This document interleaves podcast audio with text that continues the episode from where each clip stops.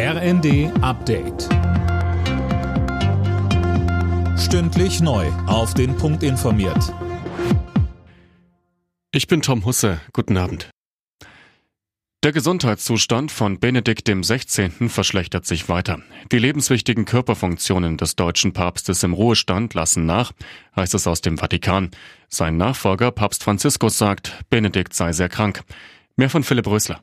Bei einer Generalaudienz in Rom bat Franziskus um ein besonderes Gebet für seinen Vorgänger.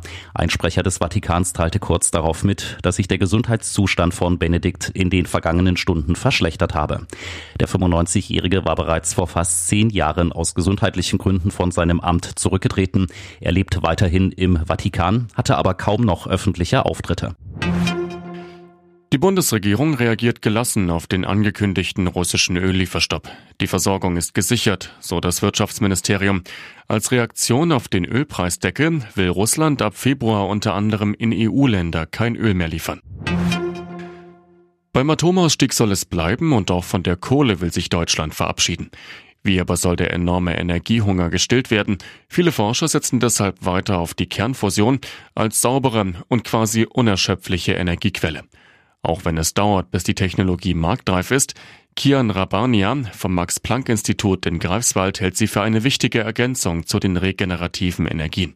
Wenn man jetzt sagt, nur auf regenerative Energien zu setzen, ich möchte das jetzt nicht schlecht reden, aber die haben genauso große Probleme und verursachen genauso harsche Eingriffe in die Umwelt wie alles andere, was Menschen im großen Stil machen. Also da darf man sich nichts vormachen. Regenerativ heißt nicht umweltfreundlich.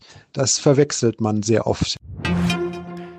Nur noch etwa 37 Prozent der Menschen in Deutschland nutzen die Corona-Warn-App. 17 Prozent haben sie laut einer Bitkom-Umfrage inzwischen deinstalliert, schreibt die Zeitung Welt.